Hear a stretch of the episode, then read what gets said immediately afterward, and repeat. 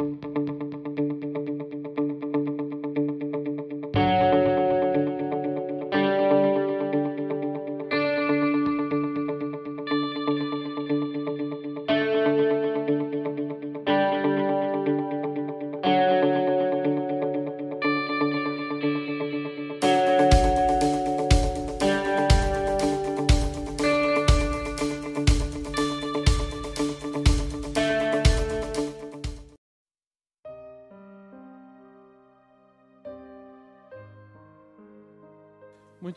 irmãos. Podem sentar-se. Abram sua Bíblia rapidamente comigo em Mateus capítulo 14.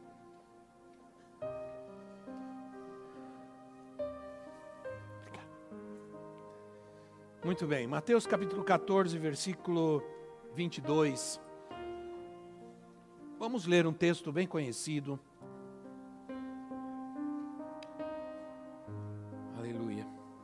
Mateus capítulo 14, versículo 22 em diante, diz assim: Logo em seguida, Jesus insistiu com os discípulos para que entrassem no barco e fossem adiante dele para o outro lado, enquanto ele despedia a multidão.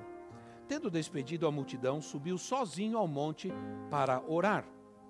Ao anoitecer, ele estava ali sozinho, mas o barco já estava a considerável distância da terra, fustigado ah, pelas ondas, porque o vento soprava contra ele. Alta madrugada, Jesus dirigiu-se a eles andando sobre o mar. Quando viram andando sobre o mar, ficaram aterrorizados e disseram: É um fantasma! E gritaram de medo. Mas Jesus imediatamente lhes disse: Coragem, sou eu, não tenham medo. Senhor, disse Pedro, se és tu, manda-me ir com ir ao teu encontro por sobre as águas. Venha, respondeu ele. Então Pedro saiu do barco, andou sobre a água e foi na direção de Jesus. Mas quando reparou no vento, ficou com medo e, começando a afundar, gritou: Senhor, salva-me! Imediatamente Jesus estendeu a mão e o segurou e disse: Homem de pequena, homem de pequena fé.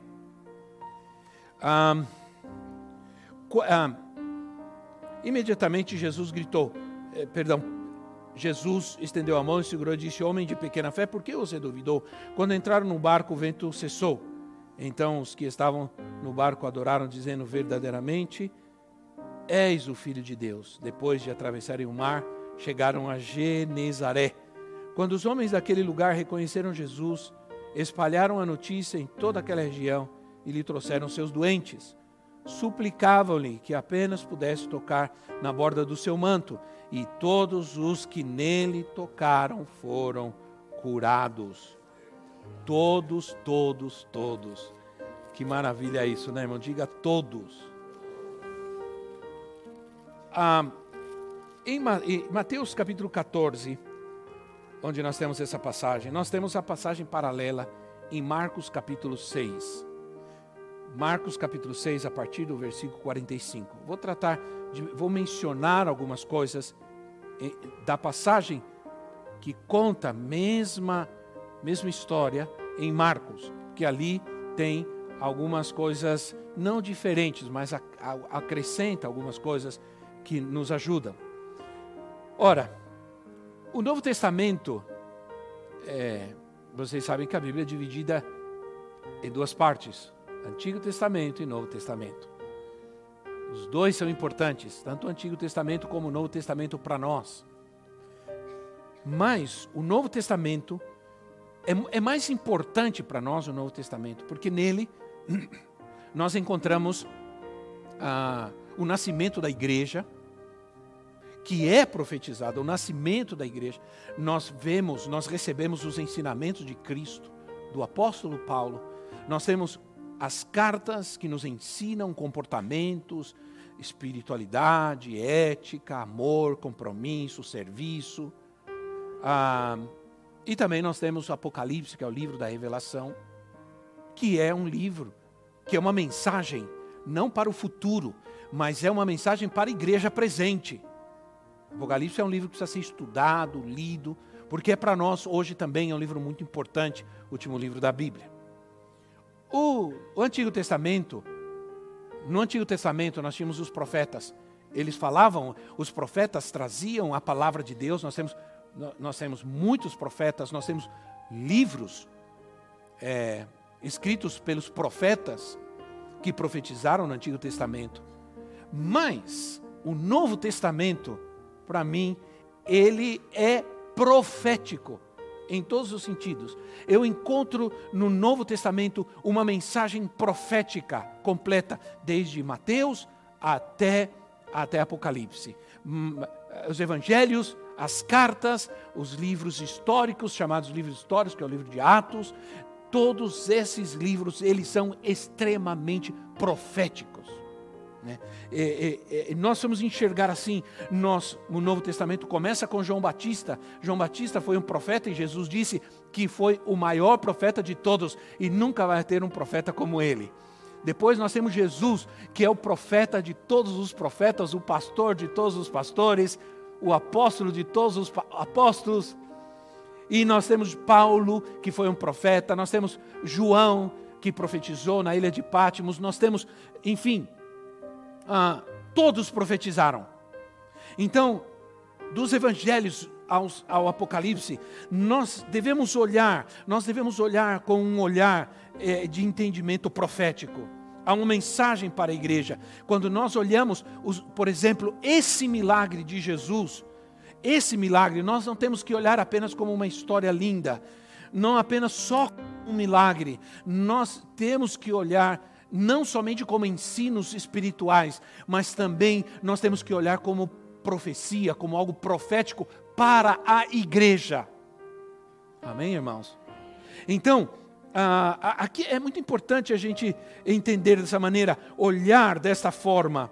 Ah, precisamos entender um pouco o contexto, é um pouco difícil trabalhar porque o tempo passa rápido, mas quando aconteceu esse, esse evento aqui com Jesus, você tem que olhar um pouco antes e olhar um pouco depois. É muito importante para você ter um entendimento. O que aconteceu antes? Por exemplo, no capítulo 13, Jesus teve uma frustração terrível, porque ele chegou na sua cidade, na cidade onde ele cresceu, e ele foi rejeitado. Ele foi rejeitado. Jesus sofreu rejeição e muita rejeição, irmãos. Às vezes, a gente sofre porque a gente sofre rejeição, né? Porque alguém nos rejeita. Jesus sofreu muita rejeição. Jesus foi muito rejeitado, né? Jesus tinha sofrido rejeição. Depois, João Batista, no, no capítulo 14, já no começo do, capítulo 14, João Batista, que era primo de Jesus, o profeta que profetizou a sua obra, a sua vinda, a sua glória, foi decapitado, foi morto. Então, aí depois, o que acontece? Jesus vai pregar pregar para uma multidão e de repente surge uma necessidade, uma multidão faminta, sem ter dinheiro, sem ter alimento para alimentar essa multidão, um, um problema de necessidade. Aí Jesus chega nesse contexto em que nós lemos, e talvez você pensa que a, é, é, Jesus estava num momento bom. Não estava. Era um momento difícil, um momento difícil, sabe por quê? Porque se você lê Marcos capítulo 6, lá diz que a multidão queria levantá-lo como rei não um rei espiritual, não um rei eterno, mas rei de Israel. A multidão queria levar Jesus a se rebelar contra Roma. Por isso Jesus, por isso Jesus diz o texto que Jesus de, manda os seus discípulos entrarem no barco e mandaram ele embora e disseram: vão para lá. E Jesus ficou sozinho com a multidão. Por quê? Primeiro, porque Jesus não queria que os discípulos fossem contaminados e entrassem nessa rebelião também, para transformar ele num rei terreno. Entende? Ele falou: não, não é assim, não é dessa maneira que o reino de Deus vai se estabelecer na terra. Não é através da política, não é através da guerra, não é através da rebelião ele manda seus discípulos embora, fica com a multidão. E de repente ele deixa a multidão e vai orar e vai buscar a Deus. Era muita luta, era muita tentação. Não, irmãos? Jesus estava Jesus não estava humanizado, mas Jesus era homem também. E a Bíblia diz que ele foi tentado em tudo. Ele foi tentado por, por aquela multidão a de repente se levantar como um rei político E não era esse o propósito de Deus. Então, era um momento difícil, irmãos, é, para o nosso Senhor, né? E quando nós estamos no caminho de Deus, quando nós estamos no caminho da glória, nossa primeira experiência sempre será a rejeição. Eu faço uma pergunta a muitos de vocês que estão aqui. No dia que você se converteu e você foi anunciar à sua família que agora você era um crente, que aconteceu? Hã? Rejeição, sim ou não? Rejeição. Zombaria, crítica, alguns deixaram até de frequentar a sua casa, de, de, de né? Rejeição, rejeição. Então, do mesmo modo como ele foi rejeitado, nós também seremos em algum momento da nossa vida. Depois disso, nós vemos necessidade. E quando isso acontecer, nós devemos descansar no fato de que o Senhor multiplicará o pão e suprirá a nossa despesa. A nossa dispensa, perdão. Entende? Então, aqui tudo é profético. Nos mostra que no momento de necessidade o Senhor está lá para fazer um milagre. Porque a multiplicação dos pães é um milagre. Esse, esse, esse irmão, esse empresário, ele viu o que Deus fez como um grande milagre. Como um grande milagre. Ele estava feliz e agradecido ao Senhor, porque na vida dele isso era um grande milagre.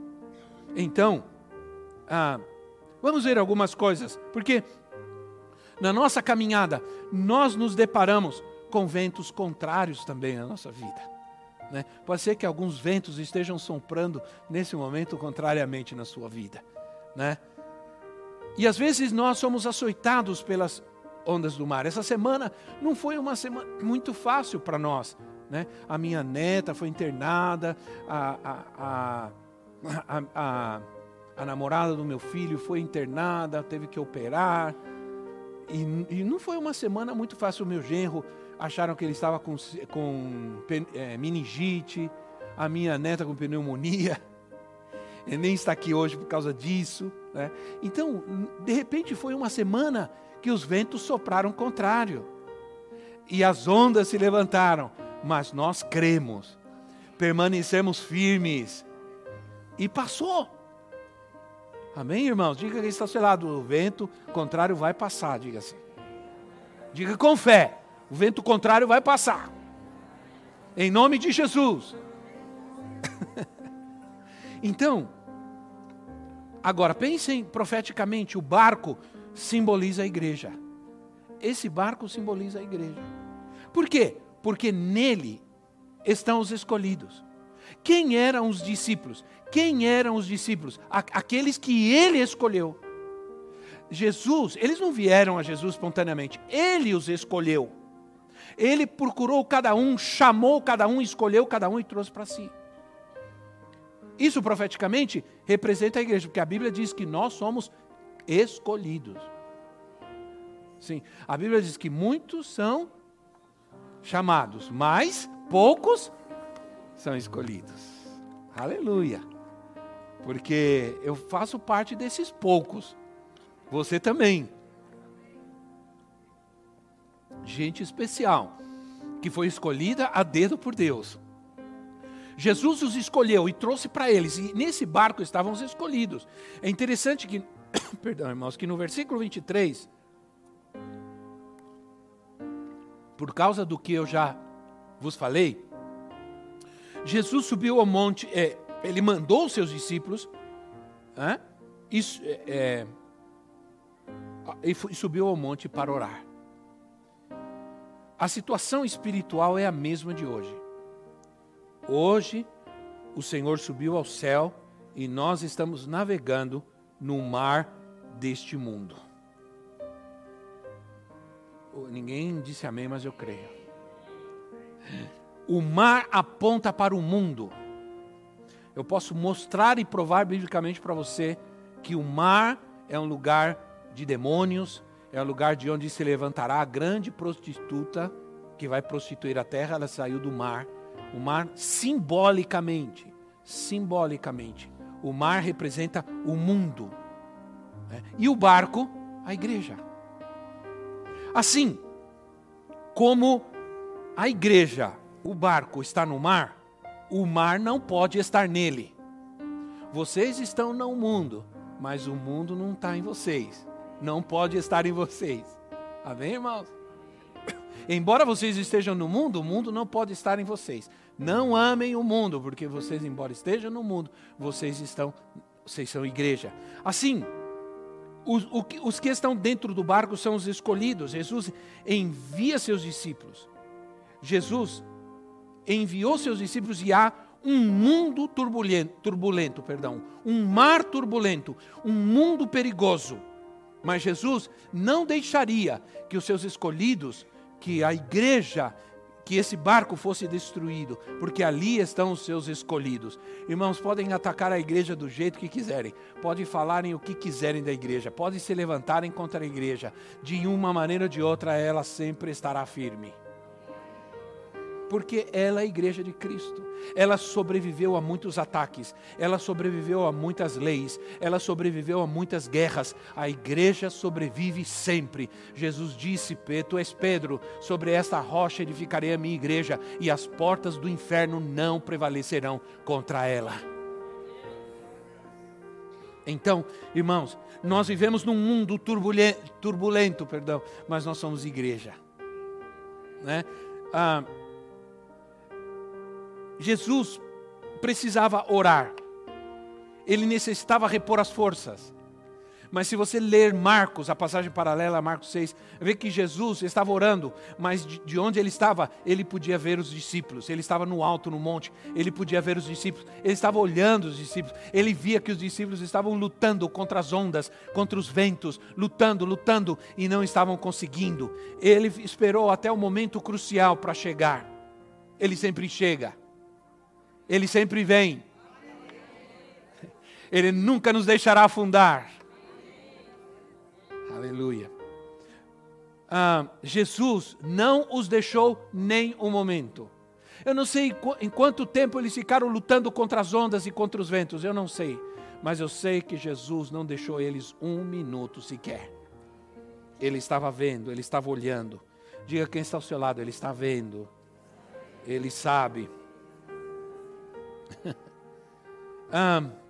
Essa história se encontra em três evangelhos: em, Mar, em Mateus, em Marcos e em João. E todas elas, e todas, e todas elas tratam de mostrar o cuidado do Senhor para com as dificuldades que os seus discípulos estavam passando. Jesus está vendo nossa luta nesse mundo. Agora, os ventos algumas vezes são contrários mesmo. Os ventos contrários apontam para a perseguição profeticamente, para a resistência do inimigo, para a luta do inimigo contra a nossa vida. Mas nós não precisamos temer os ventos contrários, ainda que estejamos no mar do mundo.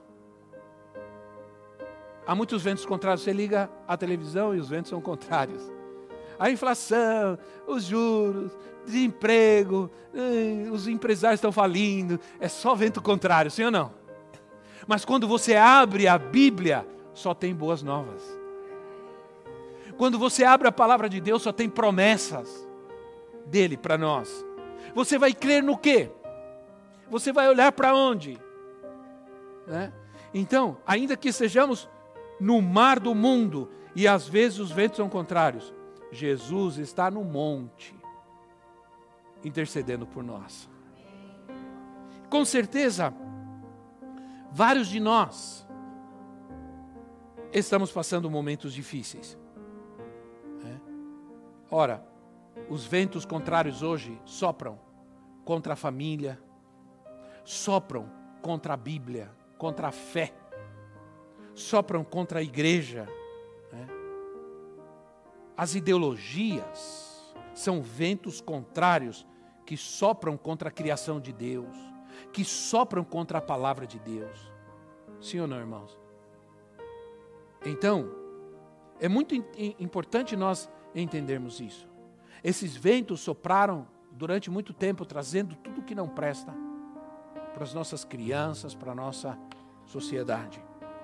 Mas diz o texto que na quarta vigília da noite, eu preciso me adiantar, na quarta vigília da noite, isso é, se nós dividirmos há dois tipos de divisões de horário noturno dos, dos judeus. Mas como eles estavam no contexto romano, a quarta vigília da noite era mais ou menos três horas da manhã, depois das três horas da manhã. Ah, é? É, a, a, é, essa a quarta vigília era até o nascer do sol. Então a gente acredita que era já bem, bem de madrugada. A quarta vigília, ela mostra, ela aponta para a hora mais escura e mais difícil da noite.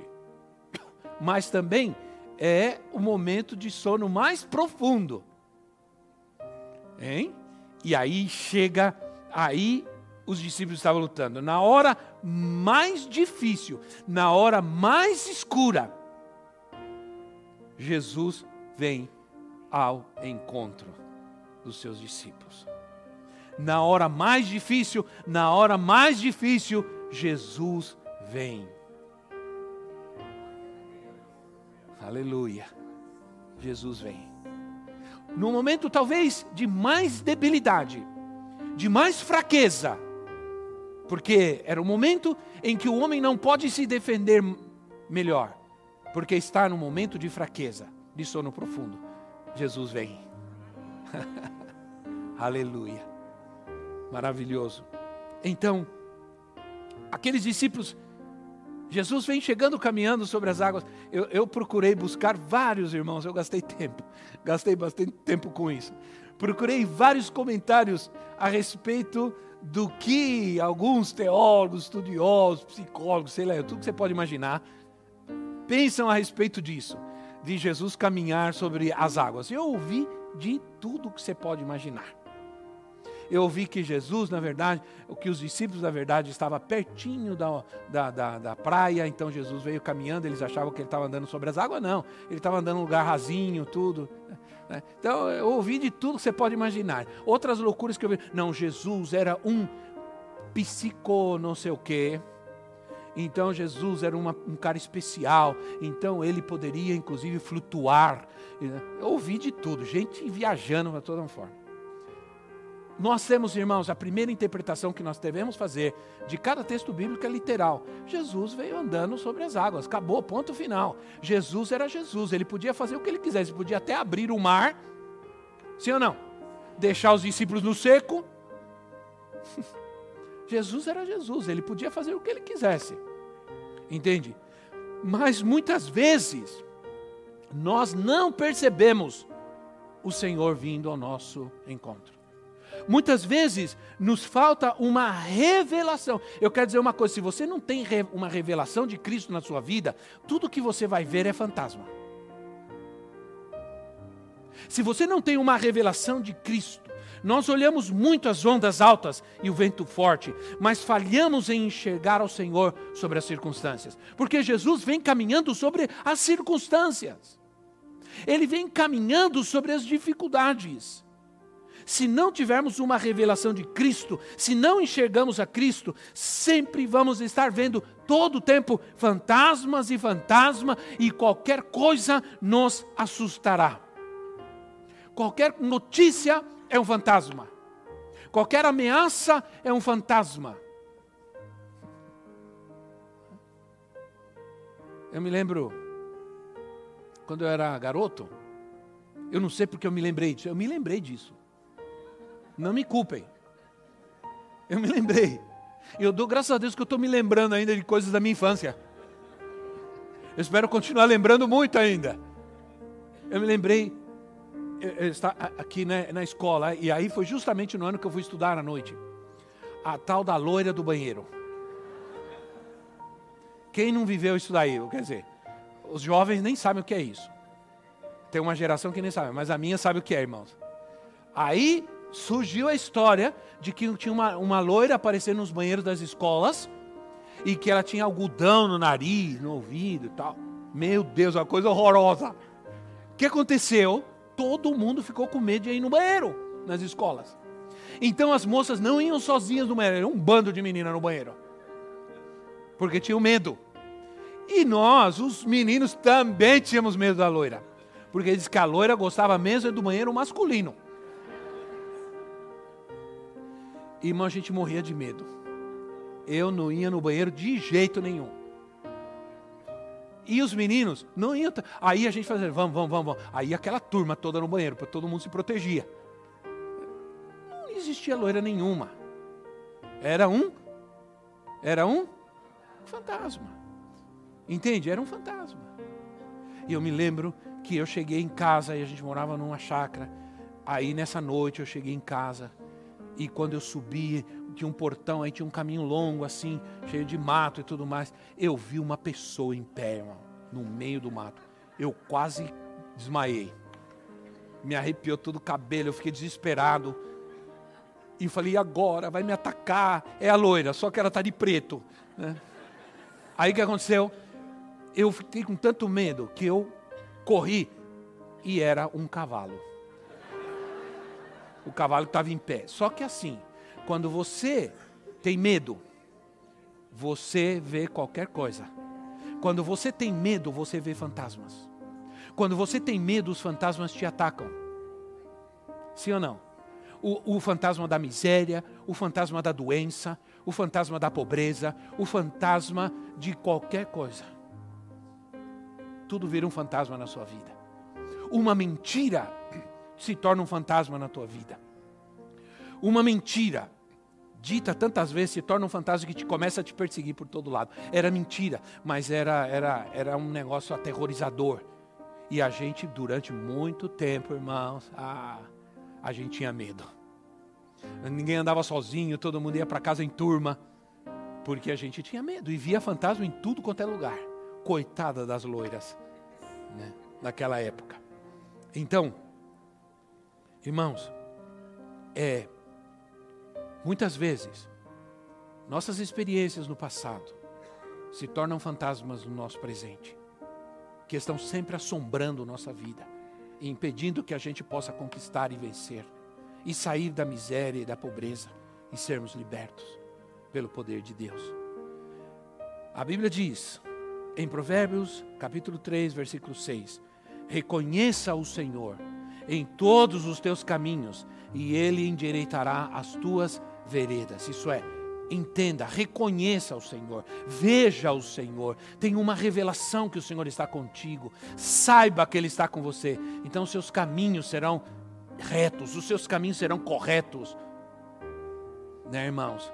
É um fantasma, não era um fantasma, era Jesus. Né? Então, que nós temos que aprender? Aprender a andar por fé. Quando Pedro viu Jesus, ele pediu para ir ter com o Senhor. Esta é uma situação que nos mostra o princípio de fé para vivermos sobre o mar deste mundo. Que nós precisamos ter fé para viver neste mundo, irmãos. Eu quero dizer uma coisa para vocês com, com, com toda a propriedade, aquilo que eu creio. Nós não precisamos nem dinheiro para viver nesse mundo, nós precisamos de fé. A Bíblia diz assim: que o justo viverá pela sua fé. Eu estava lendo, não me lembro agora, é, se eu lembrar, eu menciono a você. Estava lendo uma reportagem, tá vendo que morreu um homem faz seis anos, um bem conhecido, não me lembro agora, eu sei que eu li, e fiquei impressionado. Seus filhos estão brigando pela herança até hoje. Seis anos. E é uma briga, uma guerra. Estão se matando por causa da herança. Nós, a Bíblia diz que o justo não viverá nessa terra pelo dólar, nem pelo real, nem pelo euro. O justo viverá pela então, é, nós aprendemos que a fé que nos ajuda a viver nesse mundo hoje, a andar por cima das circunstâncias desse mundo hoje, e tudo que nós precisamos é de uma palavra de Deus. Depois de pedir ao Senhor, Senhor, deixa eu ter contigo, o Senhor disse: Vem. Isso é uma palavra. Vem. Vem. É hora de adorar. Vem. É hora. Né? Então, vem e era uma palavra do Senhor. E Pedro tomou essa palavra. É, de, é, tudo o que necessitamos é de uma palavra de Deus. Se Ele te dá uma palavra, caminha sobre esta palavra. Creia. Né? Fé é simplesmente agir de acordo com a palavra de Deus. Isso é fé. Fé não é loucura. Fé não é fantasia. Fé é crer na palavra. Fé é você concordar com o que Deus diz. Isso é fé. É tomar a palavra como um fato. Qual é o propósito de termos a Bíblia em nossas mãos? Qual é o propósito de ter a palavra de Deus em nossas mãos? É crer, é ter fé de que aquilo que está escrito aqui é para nós. Aquilo que di diz aqui ao meu respeito, eu posso viver, eu posso fazer, eu posso ter. Eu posso ser o que Deus diz aqui nessa Bíblia que eu posso ser. Eu posso fazer o que Deus diz que eu posso fazer aqui nessa Bíblia. Eu posso viver como Deus diz que eu posso viver através dessa palavra. Então, qual é o. Pedro foi ousado. Né? Precisamos ser ousados como Pedro. Pedro foi ousado. Apenas Pedro teve ousadia de fazer isso. E sabe, os outros estavam tanto medo, tão assustados. Alguns criticam a Pedro, porque Jesus disse: Ah, homens de pequena fé e etc. Mas os outros discípulos, se Pedro tinha uma fé pequena, imagina a fé dos outros discípulos, que nem se moveram, né? que eram tímidos. Pedro era ousado. Apenas os ousados podem ver a manifestação do poder de Deus, irmão. Nós temos que ser ousados. Nós temos que ser ousados em nossa fé. Eu dou graças a Deus, porque em algum momento da minha vida eu fiz coisas ousadas, tremendamente ousadas. Quando nós saímos de onde estávamos para vir para cá, foi uma coisa ousada demais demais. A gente pagava 3 mil reais, viemos para um lugar para pagar 8 mil reais. E se você me perguntava mais, a gente tinha dinheiro? Não, irmãos, não tinha. Não tinha, mas foi um, um passo ousado que nós demos de sair. Quando chegaram aqui, olharam, isso aqui era um lugar horrível, irmãos. Era uma coisa feia, sim ou não? Nós fizemos de tudo para tentar arrumar isso daqui. Agora está lindo. Mas era uma coisa. Tivemos que ser ousados. Nós temos, Deus, o Senhor proveu. Não, a gente tinha alguns recursos, acabou, não, não, não, exatamente não me lembro em que mês. Ah, eu estava viajando e não tinha e não tinha dinheiro para pagar o aluguel, oito mil reais. Eu liguei para a secretária, perguntei, é, eu estava nos Estados Unidos, perguntei para ela, como é que tá? Temos o dinheiro para pagar apóstolo? Eu liguei para ela no sábado. Ela disse: não tem, nós precisamos pagar o aluguel segunda-feira, só tem trezentos e tantos reais na conta. E aí, irmãos, eu ia voltar justamente, sair no domingo, mas eu ia chegar na segunda-feira de manhã. Aí viajei no domingo orando. Orando, Senhor, eu tomei uma atitude ousada, eu tomei uma atitude de fé, Senhor. Eu mudei para este lugar. O Senhor sabe que foi com o coração cheio de fé e orando, e orando. De manhã cheguei, viajando a noite inteira, dormi um pouco. Quando deu umas 11 horas, liguei para ela e falei: "E aí, como é que foi?" Ela chorava. E ela dizia: "Pastor, entrou exatamente 8 mil reais num domingo, num culto, para a gente vai pagar o aluguel. Ainda sobra os 300. Se você é tímido, Você nunca causa nenhum constrangimento de quase afundar e pedir socorro, porque você nunca consegue ver o poder de Deus. Queremos ser uma igreja ousada, irmãos, queremos que essa obra seja uma obra de fé. Eu tenho fé para viajar, para fazer a obra de Deus em lugares difíceis, mas eu vejo como Deus provê, como Deus se move quando você dá esse passo de fé. A gente está dando passo, a gente está indo, a gente está indo, esperando, e às vezes na última hora Deus vem. Pá. Devemos ignorar as circunstâncias? Não, as circunstâncias elas estão aí, elas existem, elas são difíceis, mas é, nós vamos confiar no Senhor. No verso 30, nós vamos ver que Pedro estava andando sobre as águas, quando ele começou a reparar justamente nas circunstâncias, ele começou a reparar justamente nas dificuldades. Né? É, ele deixou por um momento de se focar na palavra. Ele deixou por um momento de crer na palavra. Ele começou a olhar as circunstâncias. Hoje as pessoas estão deprimidas, as pessoas estão é, se suicidando, as pessoas estão matando, as pessoas estão é, é, se corrompendo porque elas têm medo, porque elas estão frustradas, porque elas estão olhando as circunstâncias e deixando de olhar para a palavra de Deus. Olha, irmãos, a palavra diz que nós devemos andar por fé e não pelo que nós vemos. O que diz lá em 2 Coríntios capítulo 5, versículo 7?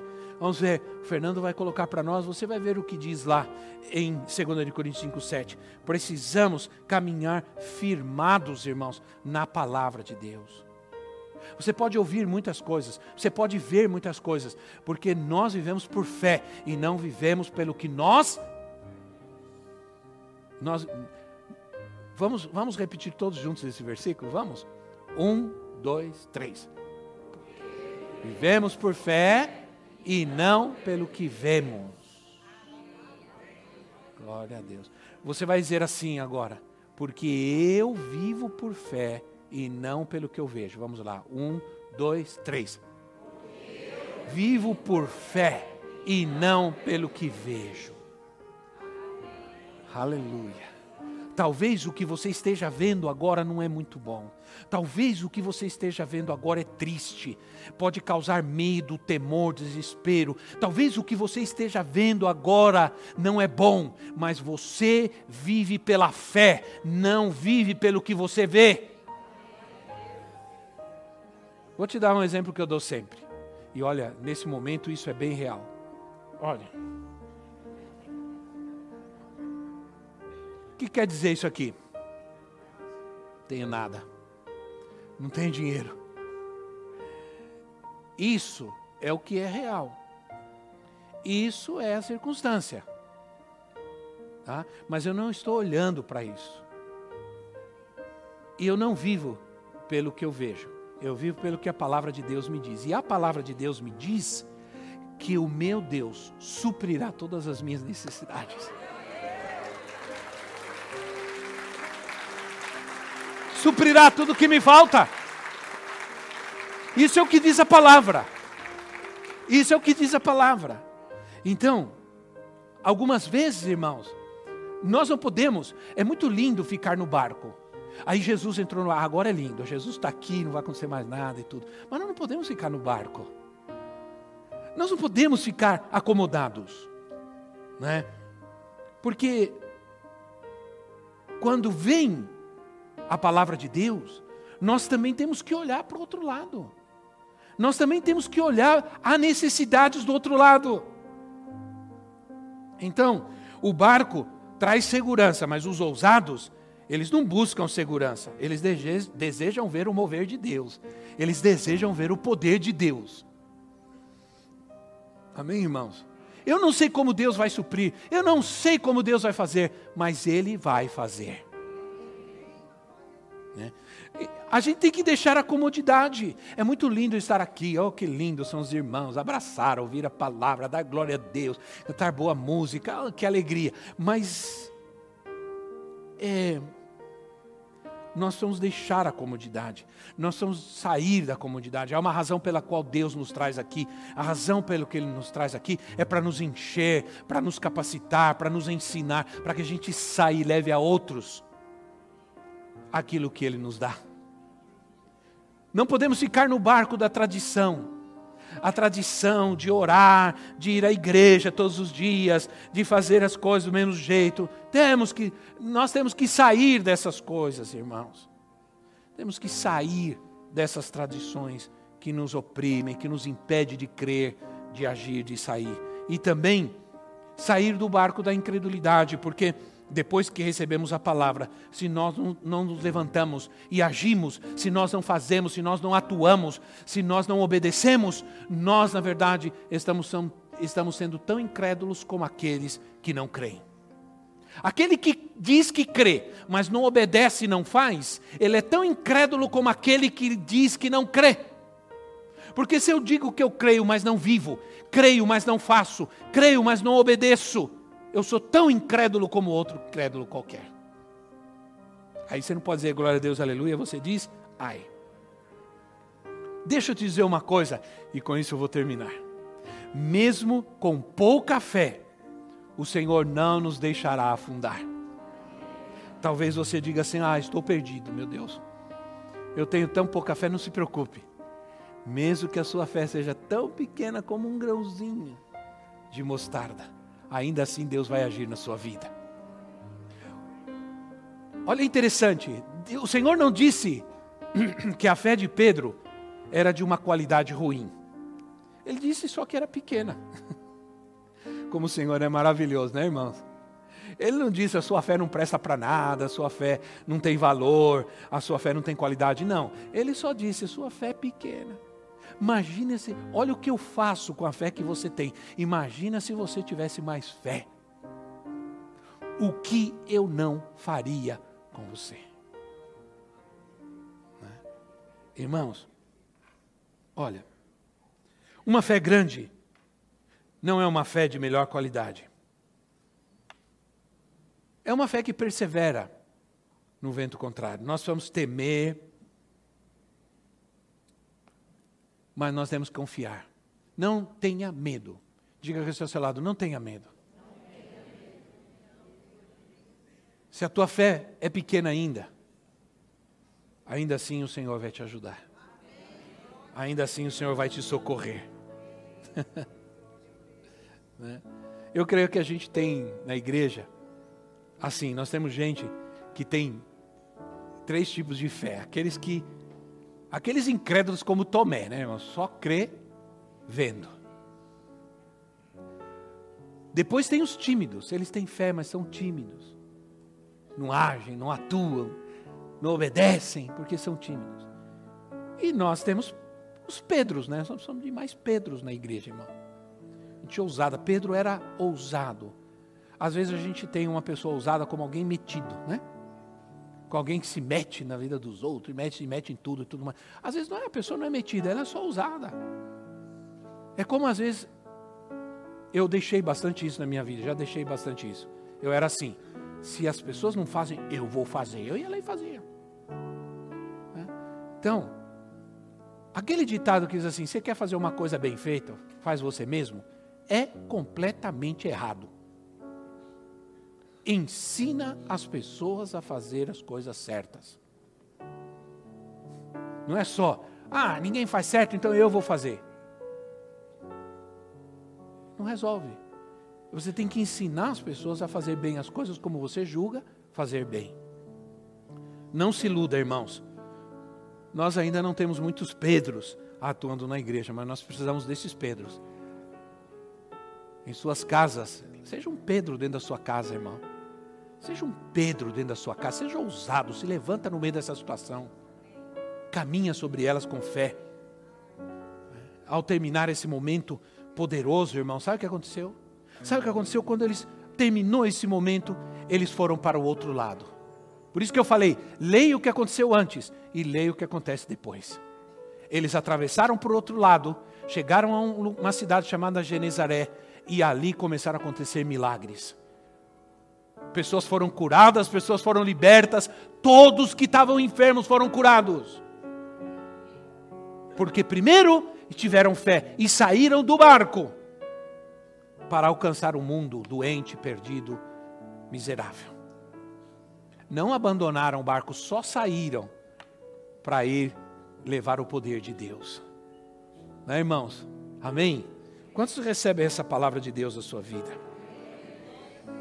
Se nós vencermos as dificuldades, veremos os milagres do Senhor. Se nós não nos sentarmos, começarmos a chorar no barco e dizer: está tudo feio, nada dá certo, tá, os problemas, confusão, o mundo está terrível, eu não estou conseguindo isso. É a hora de você se levantar no meio disso e crer que o Senhor está chegando, igreja, para sermos uma igreja vitoriosa, poderosa, uma igreja cheia de fé, de oração, de poder. Amém? Vamos nos colocar em pé em nosso lugar.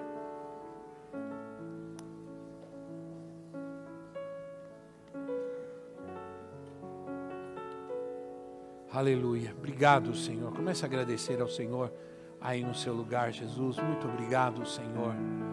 Te dou graças pela tua palavra, Senhor Jesus, porque ela é profética para nós. O Senhor fala conosco essa, essa manhã. O Senhor nos dá a sua palavra. Obrigado, Senhor, porque tua palavra é garantia de vida, é garantia de vitória. Obrigado, Senhor, porque a tua palavra vem para trazer libertação e cura a vidas que estão aqui hoje, Senhor. A tua palavra vem para tirar o medo, Senhor. Em nome de Jesus, Pai. Obrigado, Senhor. O Senhor está falando conosco. Aleluia. O Senhor, está, o Senhor nos está mostrando o caminho, a verdade e a vida. Aleluia. Obrigado, Jesus. Eu te agradeço. Obrigado, Senhor. Oh, aleluia. Irmãos, eu consigo enxergar algo no Espírito aqui. Pelo Espírito, eu consigo enxergar pessoas que precisam, nesse momento, é, se libertar do medo, do temor. Que não tem sido fácil as, as situações em casa, é, a situação financeira e as doenças. Irmãos, nunca vi um tempo com tantas pessoas doentes, enfermas, pessoas com dores inimagináveis. Esses dias eu cheguei em casa, num domingo, chegamos em casa e estava uma confusão no vizinho da frente. E havia uma gritaria, uma confusão. E de repente eu saí e fui tratar de ver o que era, o que estava acontecendo. E a, a moça saiu desesperada, com o bebê no colo. O seu esposo saiu para andar de moto, 38 anos de idade. 38 anos de idade. 28 anos de idade. 28 anos de idade. Teve um ataque cardíaco e morreu. Em cima da moto. E ela estava desesperada. É, hoje, essa semana, a profetisa esteve conversando com ela, orou por ela, falou de Jesus para ela. Ficou sozinha com um bebê de 6, 7 meses. 28 anos de idade, cheio de saúde, andando de moto, fazendo trilha aí não sei aonde. Passou mal, caiu da moto e morreu. Estamos vivendo num mundo cheio de doenças. Os médicos estão desesperados, fazendo diagnósticos que não existem, porque não sabem o que é. Você vai lá, ele não sabe o que você tem. Aí ele diz que você tem uma virose, te dá um remédio, mas a verdade é que ele não sabe o que você tem. Porque há doenças novas, há vírus, há bactérias hoje violentas, fortíssimas. Estão, então nós estamos vivendo tempos difíceis, realmente, assustadores. Se a nossa vida não estiver nas mãos de Deus, irmãos, né? se a gente não crê que os nossos filhos, que a nossa casa está nas mãos do Senhor, que vai acontecer? Não é verdade? Não podemos deixar o medo, o temor entrar no nosso coração. Nós temos que andar e confiar plenamente na palavra de Deus. Mas talvez você esteja assim, preocupado. Talvez você esteve doente, um médico não sabe o que você tem. Né? É, o problema que você tem. A minha neta não está aqui porque ela teve uma pneumonia. E aí saiu umas manchinhas no seu corpo, disseram que era sarampo. Aí fez exame de sarampo, mas até agora não saiu nada. Se ela tivesse sarampo, eu já estava com, todo mundo já está com sarampo, porque não tem sarampo coisa nenhuma, em nome de Jesus. Já voltou para cá, não tem nada, tá bem, tá, voltou a ser a Júlia, foi para casa, minha casa virou de cabeça para baixo, né? Deixou o avô quase acabado, sem poder. A avó então, coitada. Essa é a Júlia, né? Viva, saúde, Assim deve ser, devemos ser nós, irmãos. Não, não se desanime. Se você se sente desanimado, se você se sente abatido, se você não se sente bem, vem aqui rapidamente, nós vamos orar por você. Vem rápido, que a hora já está passando, vem correndo. Se você se sente assim, vem, nós vamos orar pela tua vida. Se você se sente, talvez, preocupado com as situações em casa, meu Deus, as lutas, não é? as necessidades, a questão do emprego. É, vamos orar, Deus vai te dar paz hoje. E você vai sair daqui como um Pedro, ousado, você vai sair caminhando com fé.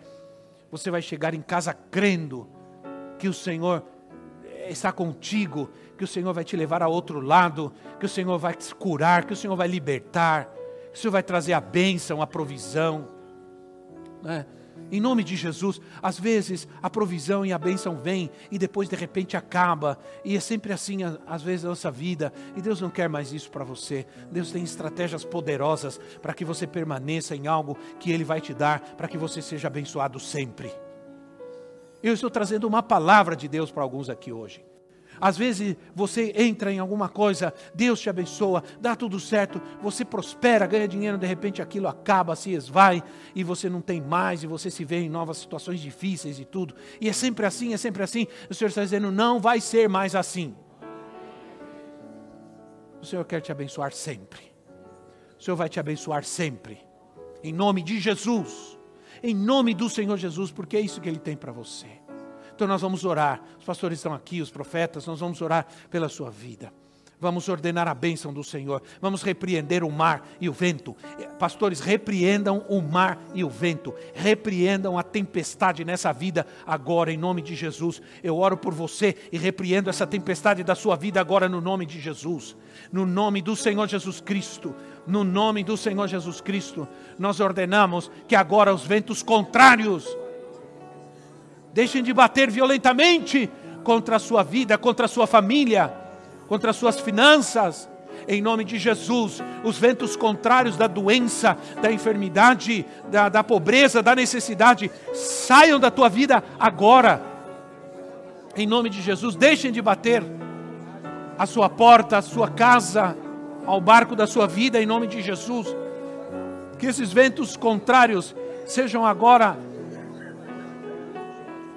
repreendidos em nome do Senhor Jesus da sua vida. Você, todo medo sai da tua vida, todo temor sai agora da sua vida, em nome de Jesus. Sai todo temor, sai todo medo, em nome de Jesus, toda insegurança, sai da sua vida agora, creia, creia. Diga, Senhor, eu quero ser um Pedro. Eu quero ter fé, Senhor, para crer. Eu quero ter fé para crer na tua palavra, para crer nas tuas promessas. Eu quero ter fé, Senhor, para confiar plenamente que o Senhor está no controle de todas as coisas que o Senhor sobe no barco da minha vida, que o Senhor entra na minha casa, que o Senhor toma a vida dos meus filhos, que o Senhor vem para trazer cura, que o Senhor vem para trazer libertação, em nome de Jesus Cristo, em nome de Jesus, aleluia.